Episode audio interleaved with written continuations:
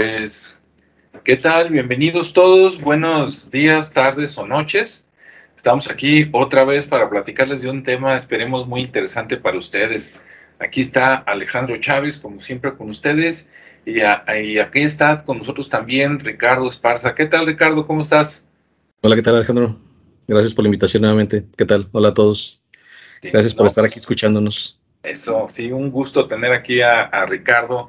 Sí, esperemos que en un momento se integre este Rodrigo. Vamos a ver, parece que por ahí este, a lo mejor anda con problemas de tráfico para llegar a, donde se pueda conectar, pero esperemos que llegue. Y bueno, el tema que escogimos para esta semana lo, seleccionó Ricardo.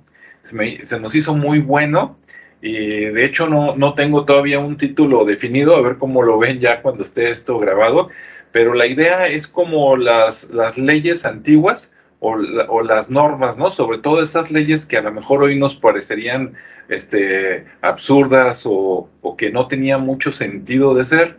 ¿Cómo ve Ricardo? ¿Algo así será? Sí, de alguna manera es como lo que mencionaba, ¿no? Un poco el tema del origen de los impuestos. Esos ah, impuestos que aún que aún seguimos pagando, que ya son del día a día y que, y que todavía existen algunos que son un tanto absurdos, ¿no? Pero, pero ese es. básicamente el propósito de la charla de hoy. Sí, sí, empezábamos con los, los impuestos, ¿no? que luego se convierten, se quedan ahí como impuesto, como ley, y, y si no lo quita alguien, pues ahí se quedan. Y bueno, me gustaría este, aquí pasarle primero el micrófono a Ricardo, que trae por ahí algo interesante, y después, después sigo yo. Adelante, Ricardo. Ok, bueno, pues ahora me va a tocar abrir, abrir el tema. Muy bien. Pues bueno, eh, este tema a mí me gustó porque, como comentaba, y, por lo que estábamos hablando, el, el, tema de los tianguis, de ahí salía, ¿no? Una especie de pago por, por el espacio que estaba ocupando para poder hacer la, venta de mis productos. De ahí, de ahí se deriva prácticamente, es una liga de ese programa con este otro. Ah. Y, bien, o sea, realmente desde el código azteca, o el códice azteca, mejor dicho, con el rey de Azcapotzalco ya, ya se rendían tributos. Ya había ese, ese tipo de, beneficios para, para la comunidad, pero más para, para la parte de, del rey, ¿no? O del, sí, en este caso el rey. Entonces esos, esos tributos los llamaban tequiamal y el tequiamal era pues como ese pago, ¿no? Y los primeros recaudadores eran llamados clapisqué y se identificaban por llevar una vara en una mano. O sea, traían su varita, así como que era la forma de reconocerlos, una vara y un abanico. Entonces en una mano traían la vara, en otros en el abanico, y ya cuando veían a estos tipos, pues ya sabían que venían por su pago, ¿no? Tipo tipo los que llegan este, a cobrar por la seguridad en los negocios. Y bueno, entonces esos fueron los primeros recaudadores y había tributos que se daban según la ocasión. Había tributos de guerra, había religiosos, había de tiempo o, o más bien de temporada y bueno, muchos de ese tipo, ¿no? Dependiendo de lo que se les ocurriera en aquel entonces, de la necesidad que tuvieran incluso después con los españoles, porque básicamente, si bien se empezaron a generar aquí en la época de los aztecas, de mayas y eso, pues también cuando llega lo de la conquista, pues también en todos los, todos los impuestos que se heredan de Europa hacia acá, pues empiezan a ser aplicados. Y uno de ellos es este Hernán Cortés, que adopta eh, él empieza a ver cómo está el sistema tributario en Europa y ve que, que acá con los aztecas está mucho mejor, porque acá se recauda pues de otra manera y es mucho más valioso porque pues también él cambiaba artículos como animales, flores, eh, piedras y se las cambiaba por joyas, entonces era como, como muy este, ventajoso el, trueque. Entonces él empezó a hacer ese tipo de, de recolección, ¿no? Entonces ya ahí cuando se empieza a crear el primer ministro, ya se empieza a generar un tesorero, se empieza a generar las figuras de los contadores, eh, los cuales se encargaban de, recaudar y además de recaudar, pues también de custodiar lo que estaban recaudando. Entonces sí, sí era muy interesante lo que estaba sucediendo ahí porque decían, oye, pues podemos empezar a cobrar tributos por, por cualquier tontería prácticamente. Y así fue digo, también 1573 es donde se implementa el, equivalente al IVA, que se llamaba alcabal.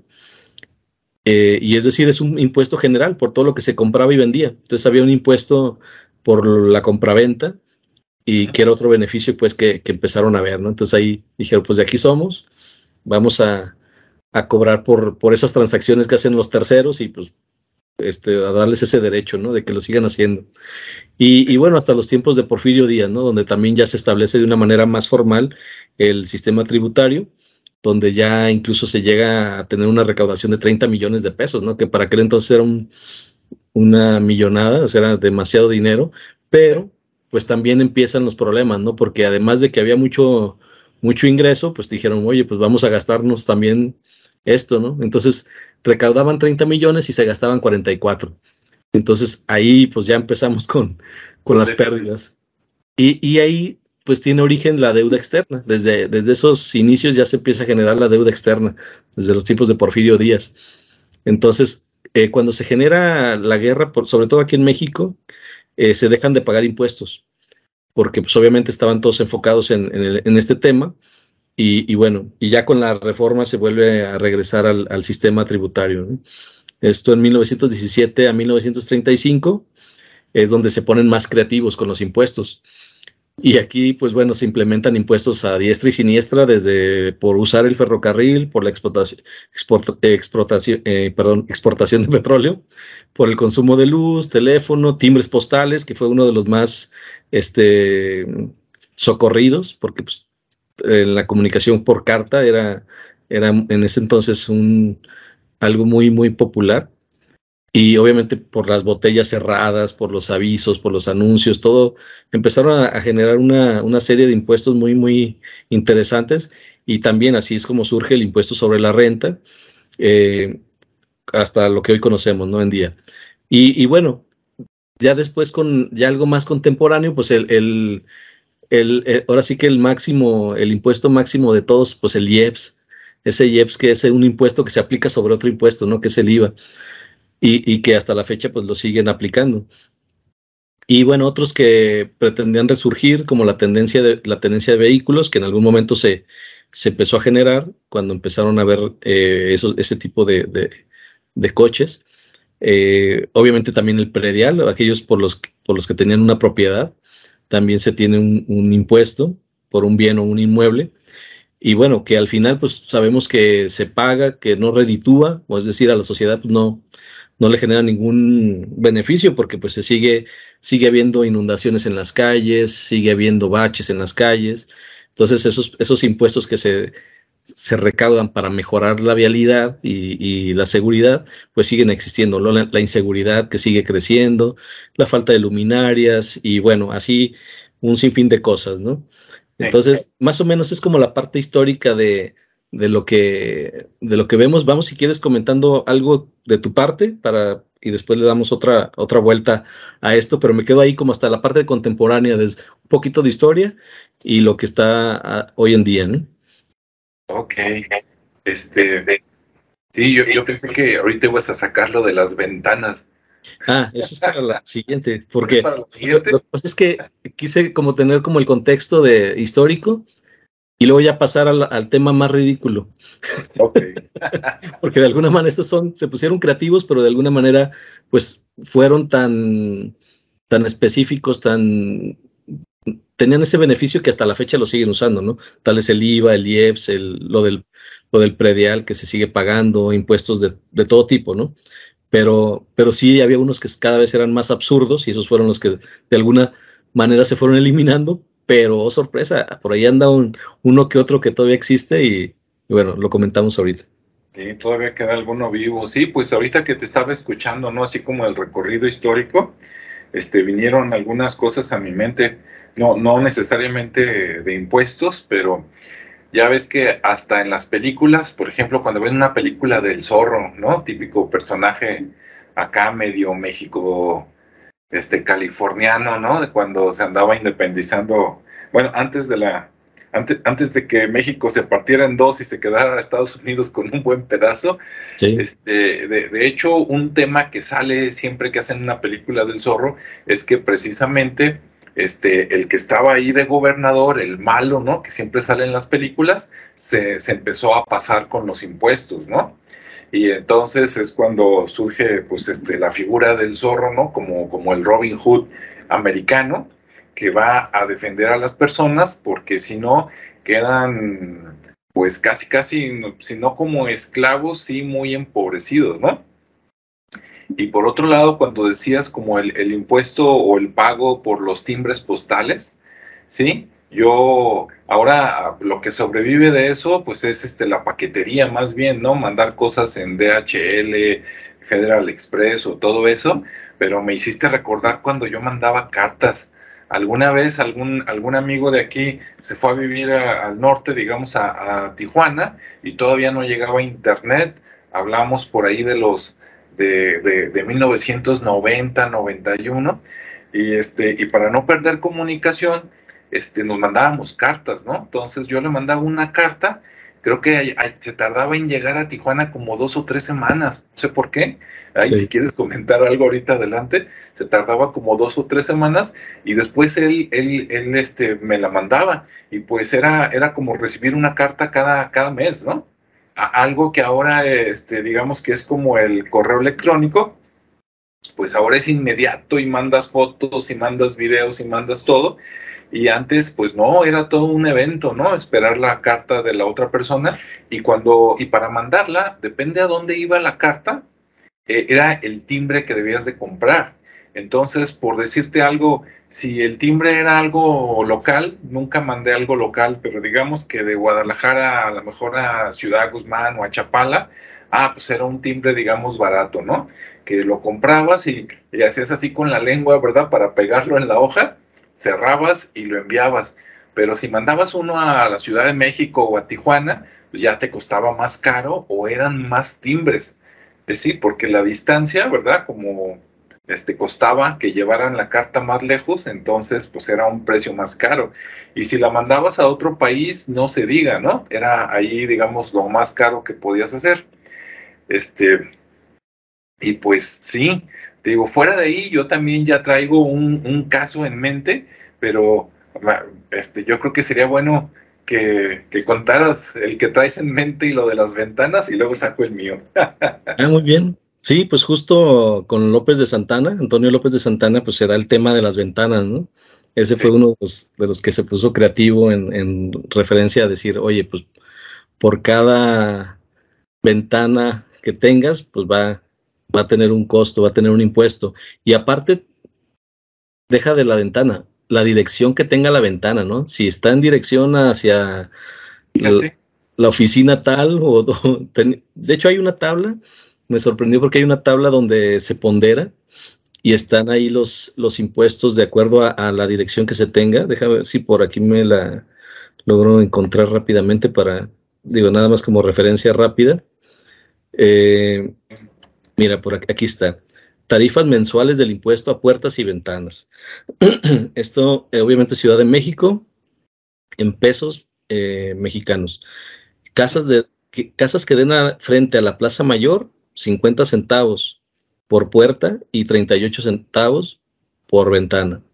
Que den frente a las calles que desembocan a esta, 38 centavos y 25 las ventanas. Que den frente a las calles próximas a esta, o sea, referencia a la Plaza Mayor, 25 eh, centavos las puertas, 19 centavos las, ventanas. Entonces, así hay una serie de, cosas muy, muy específicas eh, de dirección de la puerta. Por ejemplo, todas las de los suburbios fuera del alumbrado, 13 centavos las puertas y .09 las ventanas. Que, a ver, ¿qué otra? Es que hay un montón de tonterías aquí que se, las aplicaban. Eh, o sea, primero, entonces, por ejemplo, este, si dos casas, digamos que son del mismo tamaño de entrada, la que tenía más ventanas pagaba más. Sí, sí, sí, sí. Y, este, no sé cuál haya sido el, cómo se le ocurrió, pues, pero al final de cuentas así. Y, pero, pero bueno, fue buena onda y les dijo, pues te doy permiso de lapidarlas, ¿no? Las puedes cubrir, las puedes desaparecer y, pagas menos impuestos. O sea, si se te hace muy oneroso, pues simplemente clausúrala, ¿no? Sí, Entonces, que quédate a oscuras, ¿verdad? En aquellos Sí, exacto. Entonces, ese, ese es uno de los que, que hicieron mucho ruido. Todavía aquí, por ejemplo, en Guadalajara, en el centro histórico, puedes, incluso por la Plaza Tapatía, ahí por donde hablamos del, del Callejón del Diablo, por ahí pueden notar, si son buenos observadores y, y, se dan una vuelta, algunas de las casas que todavía tienen ventanas y puertas lapidadas. Entonces, ahí, está, ahí hay muchas muestras de, ese tipo de impuesto, ¿no? Sí. Y, bueno, así como había eso de, la, de las ventanas, pues también había impuestos de los mal nacidos. Anda, a ver. sí, esa es otra muy, muy interesante. Este, los mal nacidos, ¿es, por ¿es por deformación física o es porque tuvo el hijo con, otra? No, o sea, así le llamaban, pues obviamente no, no es que sea al, hijo mal nacido, sino simplemente es una referencia a, los burros, ¿sí? Ah. O sea, había un pago de impuesto por tener burros. O sea, si yo tenía un burro, que era un animal de carga, que sigue siendo a la fecha en los pueblos, pues bueno, tenía, tenía que pagar, pero lo curioso es que le llaman así, el impuesto de los mal nacidos. Entonces suena medio, medio fuerte porque se saca, caray, pues cómo. Eh, y, igual por las mascotas, o sea, tú, tú si tenías un caballo, si tenías un perro, si tenías cualquier cosa, eh, pagabas por, por ello. Incluso si, si tu perro no traía la, la placa de identificación, te cobraban también por, era una infracción, ¿sí? el, no traer placa. O si, por ejemplo, un peso por, por, cada caballo flaco, ¿no? Entonces tenías que traer tu caballo pues robusto, porque, pues bueno, así, así lo tenían estipulado.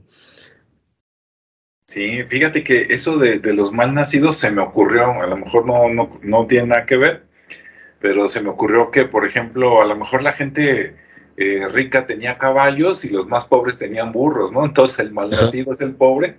Sí. y a lo mejor por ahí va el nombre. Sí, puede ser, digo, en lo que encontré no, no estaba así como específicamente el por qué le llamaban así, pero como que en esa época se entendía y pues bueno, eh, era, era algo que tenían que estar pagando, ¿no? Y déjame ver qué otras cosas. Por ejemplo, en, Yucatán, cuando todavía existía la parte de los mayas y, había los sacrificios que hacían en los cenotes, para, ya ves que tenían a Xibalba, que era como el, dios, y, bueno, ellos este, pues hacían sacrificios, muchos eran animales, otros eran humanos, entonces, eh, pues como sacrificaban a las doncellas vírgenes, pues también después les empezaron a cobrar un impuesto por, por esos sacrificios. Entonces, eh, de ahí, pues obviamente lograron disminuir el número de sacrificios, porque pues ya estaba muy caro. Y, otro. sí, digamos que ahí sí estuvo bueno para detener el tanto sacrificio humano. Eh, también me encontré otro donde si tú tenías una lanza, eh, tenías que pagar un, tributo o un impuesto por, por poseerla, ¿sí? Una lanza el, para cazar o para este, lo que lo hayas necesitado. Esto en los tiempos de Castilla, obviamente cuando estaba acá Hernán Cortés y todo eso, pues todos los indígenas me imagino que traían su lanza para cazar o para defenderse y también les empezaron a, cobrar por ello y pues también empezaron a disminuir, ¿no? También si fabricabas pólvora, también ese es otra, este, otro impuesto que empezaron a aplicar incluso el peligro. Sí, obviamente. Incluso uno que también se me hizo interesante fue el, del pulque. Entonces, si tú consumías esta bebida, pues es como el impuesto a las bebidas, pues. Sí. Pero, lo empezaron a hacer eh, con esta porque era muy popular y obviamente pues eso generaba de repente desmanes, sobre todo los fines de semana, ¿no? Por el consumo casi todos los impuestos van en ese sentido, como de, detener el consumo, de, controlar este, en, ese, en esos momentos, ¿no? Sí. Y, bueno, pues hay, hay una serie de cosas ahí muy, muy interesantes. ¿Quieres que platique el otro, el que te digo que está... Sí. Este, que, sí se me hizo, bueno, incluso el de la barba, ¿no? Ándale. E, ese, es un, impuesto que se empezó a hacer en, pues en Europa y que obviamente primero lo hicieron por higiene, ¿no? Que la gente que trajera barba, barba pues iba a pagar un impuesto y, y, sobre, y cómo medían eso era de una barba de dos semanas. A partir de una barba de dos semanas ya pagaba impuesto. o sea, sí. Como si a todos nos creciera igual, ¿verdad? Exactamente. Entonces, pues bueno, era, era una forma de, decir, este, pues para pagarlo, ¿no? Incluso el, de la tenencia de burros y caballos eh, se generó en, en, Sonora. Es que Sonora, pues es, es, es, árido, entonces hay mucho, mucho burro de carga. Entonces allá este, se generó una ley que en el artículo 163 de la ley de Hacienda y cobraban, bueno, ya en las últimas fechas cobraban hasta 100 pesos por burro. Y en Sonora también eh, cobraban el artículo 237 de la ley de tránsito. En Sonora eh, prohibía el uso de las bicicletas infantiles en la vía pública o que fueran más de una persona en una bici. O sea, no podían ir en una sola bicicleta dos personas. Entonces ahí te cobraban, y de hecho creo que todavía lo siguen manejando en algunos puntos, pero te cobraban al menos 80 salarios mínimos, o sea, como 5.600 pesos. Entonces sí. ¿Las bicicletas? Ajá, sí. O sea, si tú traes tu bicicleta y te llevas a alguien en los diablitos, como se dice, ya eras merecedora una multa. Mira, y si lo llevas en la canastita también. También, o sea, no pueden ir dos en la, bicicleta. Y si anda una bicicleta infantil eh, en la calle, en la vía pública, está prohibido y también te cobran esa multa. a lo mejor, es por seguridad, ¿no? De que, anda haciendo un niño abajo de la banqueta, ¿verdad? Sí, claro. Pero bueno, es, es otra de las cosas, ¿no? Sí. Eh, también otro que me encontré que se me hizo curioso aquí de Jalisco es que anteriormente te cobraban y sobre y creo que en Tapalpa lo siguen usando y me imagino porque es pueblo mágico, pero es por las fachadas feas. O sea, si tu fachada está fea, me imagino que mal pintada o ya deteriorada o algo así, es, te cobran te cobran un impuesto, ¿no? Más o menos 246 pesos por metro cuadrado. Y, y 160 por metro cuadrado de banqueta en mal estado. Entonces es como para que mantengan siempre bonitas las, las fachadas y las banquetas. Y en Tapalpa, bueno, perdón, en Talpa, es donde, ah, en Talpa es donde está lo de la identificación de los animales, que te cobran 129 pesos por si tu perro no trae la placa. Entonces ahí, o si traes animalitos de corral que, que no tienen identificación, ahí con su cartilla de vacunación o su plaquita de identificación, ya con eso te salvas de la, del impuesto. Vaya. Sí. Y bueno, el, que iba es el, el, el de la mendiguez. ese, es un impuesto que, que se usó mucho en Europa para, según esto, erradicar a los mendigos, a la gente por diosera o la gente que andaba mendigando, pidiendo limosna. Y ese impuesto, digo, esa, esas personas, pues bueno, eh, viven en la calle, lo, hemos visto todos, pero había, tenés que afiliarte y solicitar una credencial, que aquí en México fue gratuita en, algún tiempo, como en los años, híjole, en los 10 yo creo, porque era una papeleta, ¿no? Donde te autorizaban a mendigar. Eh, y bueno, surgió en ese entonces y pues simplemente te, era como un afiliarse, como un censo, como llevar el, conteo de cuántas personas tenemos en esa situación. Pero eh, me encontré la, con la sorpresa de que todavía existe ese, ese impuesto y que además, déjame nada más aquí, aquí lo tengo. Esto es en... ¿Perdón? No, no, adelante. Esto es en, en, en Suecia eh, al oeste de Estocolmo, en la ciudad sueca de Eskilstuna, Eskiltuna, al oeste de Estocolmo. Dice que se ha convertido en el primer país en exigir el pago de una licencia para poder pedir dinero en las calles.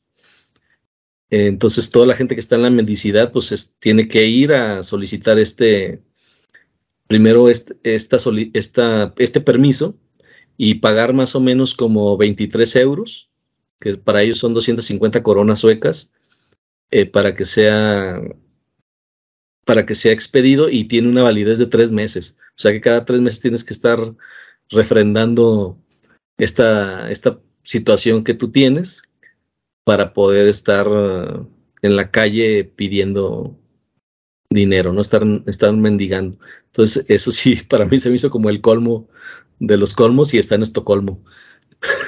Sí, está, muy raro, fíjate, porque se me, salen ahí dos preguntas, ¿no? Claro, a lo mejor no, ahorita no tienen respuesta porque no vivimos allá, pero eh, digo, a lo mejor allá, allá andan mendigando por una situación muy diferente a la de México, tal vez. En México normalmente los que acaban de mendigos o es gente muy pobre o es gente que cayó, digamos, como en desgracia, ¿no? O en casos raros, alguien que por ser rebelde en su casa, pues se fue un día y a lo mejor luego vuelve, ¿no? Pero normalmente este, tú ves a los que están pidiendo en la calle y pues es gente, digamos, de escasos recursos. Entonces, si allá en Estocolmo me van a cobrar, ¿no? Por, por pedir dinero en la calle y, voy a pedir porque no tengo, entonces, ¿cómo te pago, verdad? A lo mejor me meten a la cárcel y, después me ponen una multa de algo o hacer algo en la cárcel y en la cárcel a lo mejor si reciben sueldo como en otros lados, pues tienen, ya ahorras y pues ya compras tu, tu, tu pase, por decirlo, ¿no? Pero pues está medio, medio triste ahí la cosa. Sí, sí, sí. Y te digo, yo conocí este impuesto por, por en la misma historia aquí en México, pero no sabía de su existencia todavía. Y me, sorprendió sobre todo en Europa, pues se supone que están más eh, evolucionados socialmente.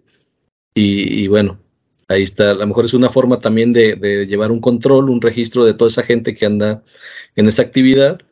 Pero, pues bueno, como bien lo comentas, no tiene un costo y pues también no es un costo tan accesible y pues para estarlo refrendando cada tres meses, pues sí está. Yo creo que también es para invitarlos a salir de esa ciudad, ¿no? Y del país y váyanse a otro.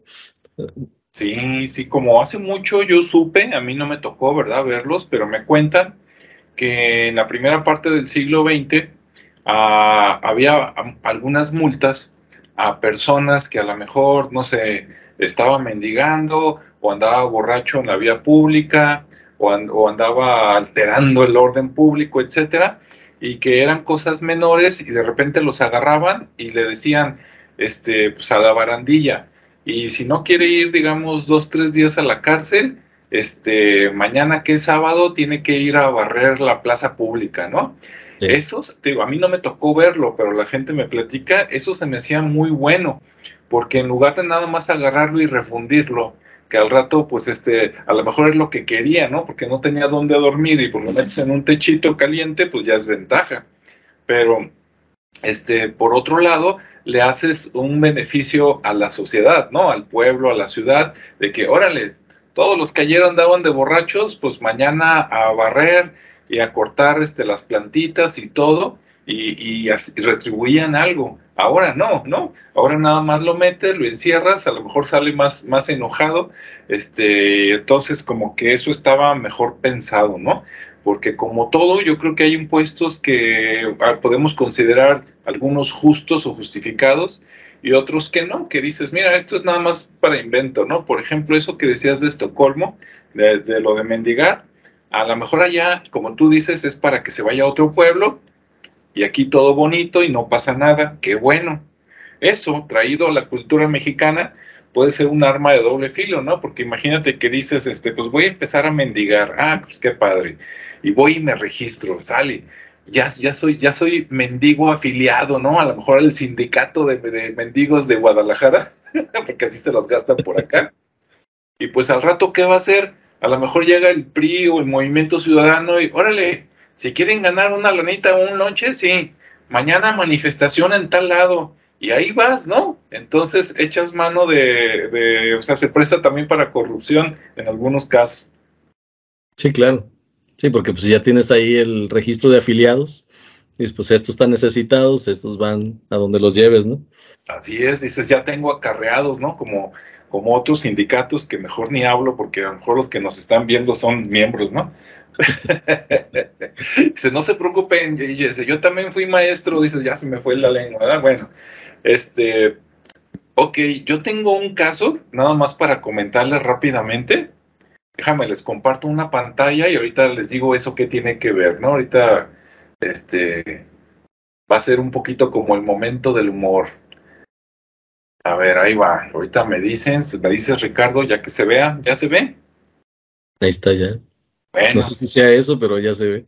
Sí, estamos viendo ahí tres hombres arriba, o no sé si sea el mismo con almohadillas en los chones, pero está como del menos petacón al más petacón, y luego abajo a la izquierda tenemos un, como una malla, este, y pues se ve ahí que el hombre está más o menos dotado, y pues ahí está el elefantito, ¿no? Que no me pregunten para qué sirve. Si usted ya es mayor de edad y, no le encuentra uso al elefantito, luego le pregunta a su hijo o a su nieto. Eh, pero bueno, ¿esto qué tiene que ver? Bueno, estos, de hecho, yo buscaba uno, pero la verdad no lo encontré. Buscaba una tanga para hombre o una truza corta, pero no la encontré. De veras, googlean este calzón para hombre y van a ver que no. Este, salen mujeres, casualmente le puse calzón para hombre y pues dije, bueno, pues de esto hay, esto agarro. Pero en, en la colonia, en, la Nueva Galicia, en la época de la colonia, el calzón, que es una palabra que viene ¿no? del náhuatl, calzón, incluso había un líder en Michoacán que se llamaba Calzón Sin, que le tocó pelear contra los españoles y lo mataron los españoles, este, no me acuerdo si Nuño de Guzmán, pero ah, ah, el calzón era algo como esto, ¿sí? Dice, no se ría el que esté viendo este video, pero era algo como esto. Esta vestimenta es maya, Traté de buscar algo así azteca, pero no lo encontré rápido. Entonces el calzón es como un tipo de short que se ponían encima. No encontré la información, pero quiero pensar que adentro del calzón todavía tenían como un taparrabo. A lo mejor me equivoco, a lo mejor era el puro calzón, ¿no? ¿Por qué quiero pensar que es como un taparrabo y qué tiene que ver con los impuestos? Bueno, resulta que como vemos, pues el calzón antes no era, no era como una ropa sexy, ¿no? Que digamos, y no era la vestimenta normal este, de, los, de los indígenas. Este, entonces ya si, si, si, si con unos chicos como esos que estás viendo, ¿verdad? Este, tú te alborotas, pues ya estamos en problemas, ¿verdad? Pero bueno, este, algo así era el calzón. Incluso algunos eran más largos a la rodilla o abajo de la rodilla. Eran como unos pantaloncillos cortos, ¿no? Entre short y pantaloncillo corto de manta normalmente o de algodón. Entonces, esos eran los calzones, no lo que entendemos ahora. Y les digo, yo quiero pensar que debajo hay un taparrabos porque cualquiera que sea hombre y me esté escuchando, si algún día, un sábado, un domingo de flojera, cuando era soltero, este, dijo, hoy no me voy a poner chones, ¿verdad? Y nada más se puso un short. Si vas a estar tirado en la cama o viendo tele, pues está súper cómodo. Pero si de repente oyes la basura e intentas correr para sacar el bote, vas a ver que no es tan buena idea, porque de repente la costura te roza, este, se pone problemático, se te nota, ya sabes qué. Entonces, para andar afuera no, no, no es cómodo. Y pues imagínate trabajando la tierra, sembrando. Yo, por eso yo supongo que debajo de esos calzones había taparrabos, ¿no? Ok, regreso la imagen y ahorita les platico por dónde va la historia. Bueno, ya vimos entonces lo que eran los calzones. Todavía hay comunidades indígenas donde usan esta ropa, ¿no? Bien, en este canal tengo varios videos, unos largos, otros cortos, hablando del Puente de las Damas. El Puente de las Damas tiene la versión romántica, que yo ya no me la creo tanto, de que las mujeres hicieron cooperacha, ¿verdad? Y que cuando subía el río, como no podía venir, este, pues este, los, sirvientes, este, pues que juntaron dinero junto con una lana que consiguió también este, eh, Fray Antonio Alcalde y otros padres y se construyó el puente. Puede que sí sea cierto, pero más allá de, las sirvientas o la servidumbre, este, de todas maneras, cuando no estaba el puente, ese era un paso. Incluso me enteré que parece ser que ese paso donde estaba el puente de las damas, y los que no los conocen les invito a que busquen los videos, puente de las damas en este canal o en cualquier otro, y este ahorita es una zona turística, ¿no? Arqueológica, Y cuando no estaba ese puente, de todas maneras, eso era parte del Camino Real a Colima, que también hay otro video, aprovechando el comercial en este canal para que lo busquen, que era el camino donde llegaban este, los recursos, el oro, la plata, de aquí se iba a Colima y de Colima se iba a México, este, a veces incluso vía barco, de que un barco salía de Manzanillo, iba a Acapulco y luego de ya se transportaba a México. Entonces, con puente o sin puente, era un paso obligado de mercancías, ¿sí? Entonces, ahí pasaban también la, la, mercancía desde antes de que no estuviera el puente. Claro, ha de haber sido bien incómodo, ¿no? Pero ya con el puente pasaba más fácil. Era como el equivalente, ahorita no, se me fue el nombre, pero era como un tipo aduana. Este, si tú traías mercancía y pasabas por ahí, tenías que pagar, ¿no? Pagar el peaje. Si salías en dirección contraria, también tenías que pagar y también era un impuesto, ¿no? Era, ah, eran las, a ver si ahorita tú te acuerdas, eh, Ricardo, es un nombre parecido como las charitas, las caritas, garita, una garita. Sí, ahí les cobraban, ¿no? Entonces ese también era un impuesto que es como ahora las casetas de cobro, ¿no?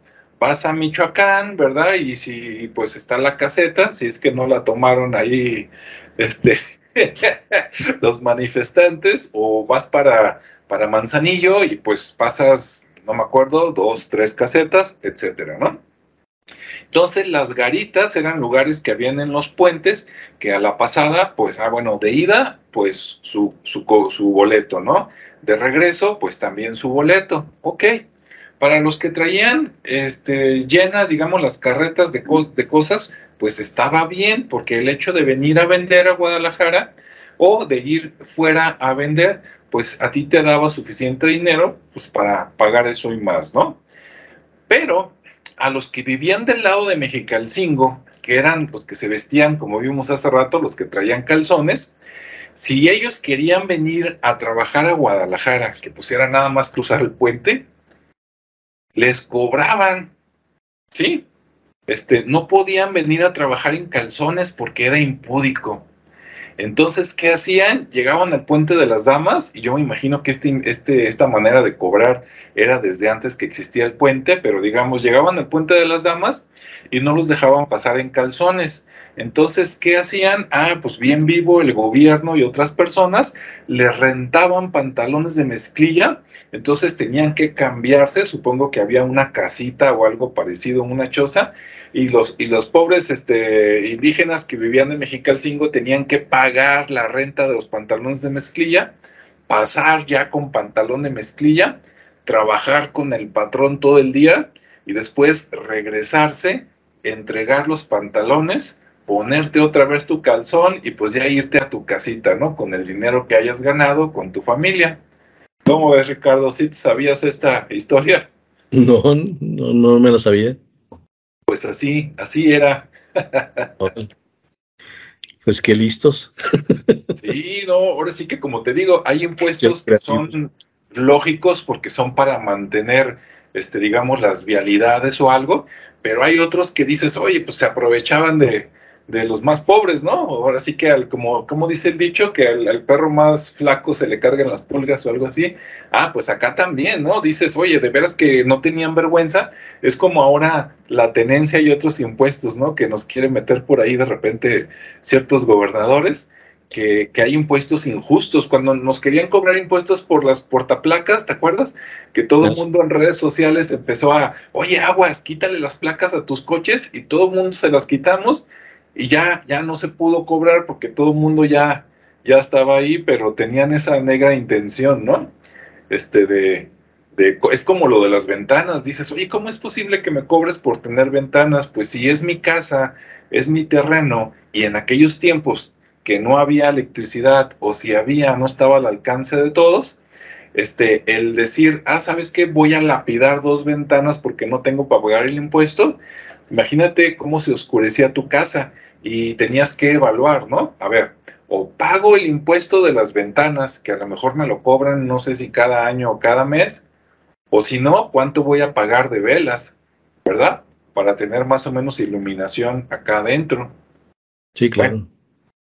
pues ese, ese era mi, mi, caso, ¿no? Que traía aquí, por eso dije, lo voy a dejar hasta el final porque está medio chistoso, pero bueno, está chistoso y está triste, ¿no? Son de esas cosas que dices, mejor te dan risa por absurdo que dices, ¿cómo es posible, no? Es como si, imagínate que ahorita hiciéramos eso a, a, los indígenas que vienen, ah, no, si vienes con tu ropa de todos los días, acá eso no se usa y pues a pagar una lana, ¿no? 100 pesos por, por día, pues qué injusto, ¿no?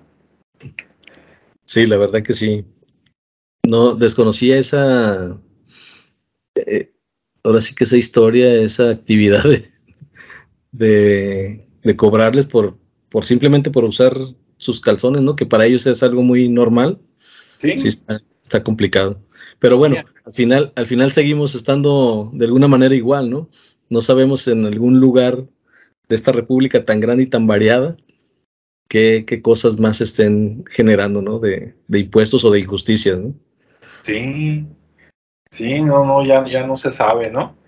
Este, de esas cosas que no, no deberían de ser. Es como, mira, espero que no me esté escuchando este, el partido en turno o el gobernador, pero es como si te dijeran, eh, en algún momento le quisieron poner impuestos, ya ves que todos pagamos tenencia, ¿no? Y es un porcentaje de tu coche, de lo que te costó el coche.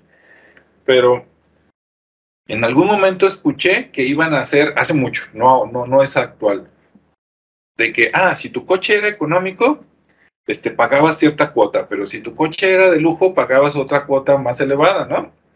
Imagínate que se les ocurriera, este, ah, no, si tu coche es de RIN 16 o más alto, seguro mínimo es una camionetita, entonces es una cuota, pero si es RIN 15 para abajo, pues seguramente traes coche chico, ¿verdad?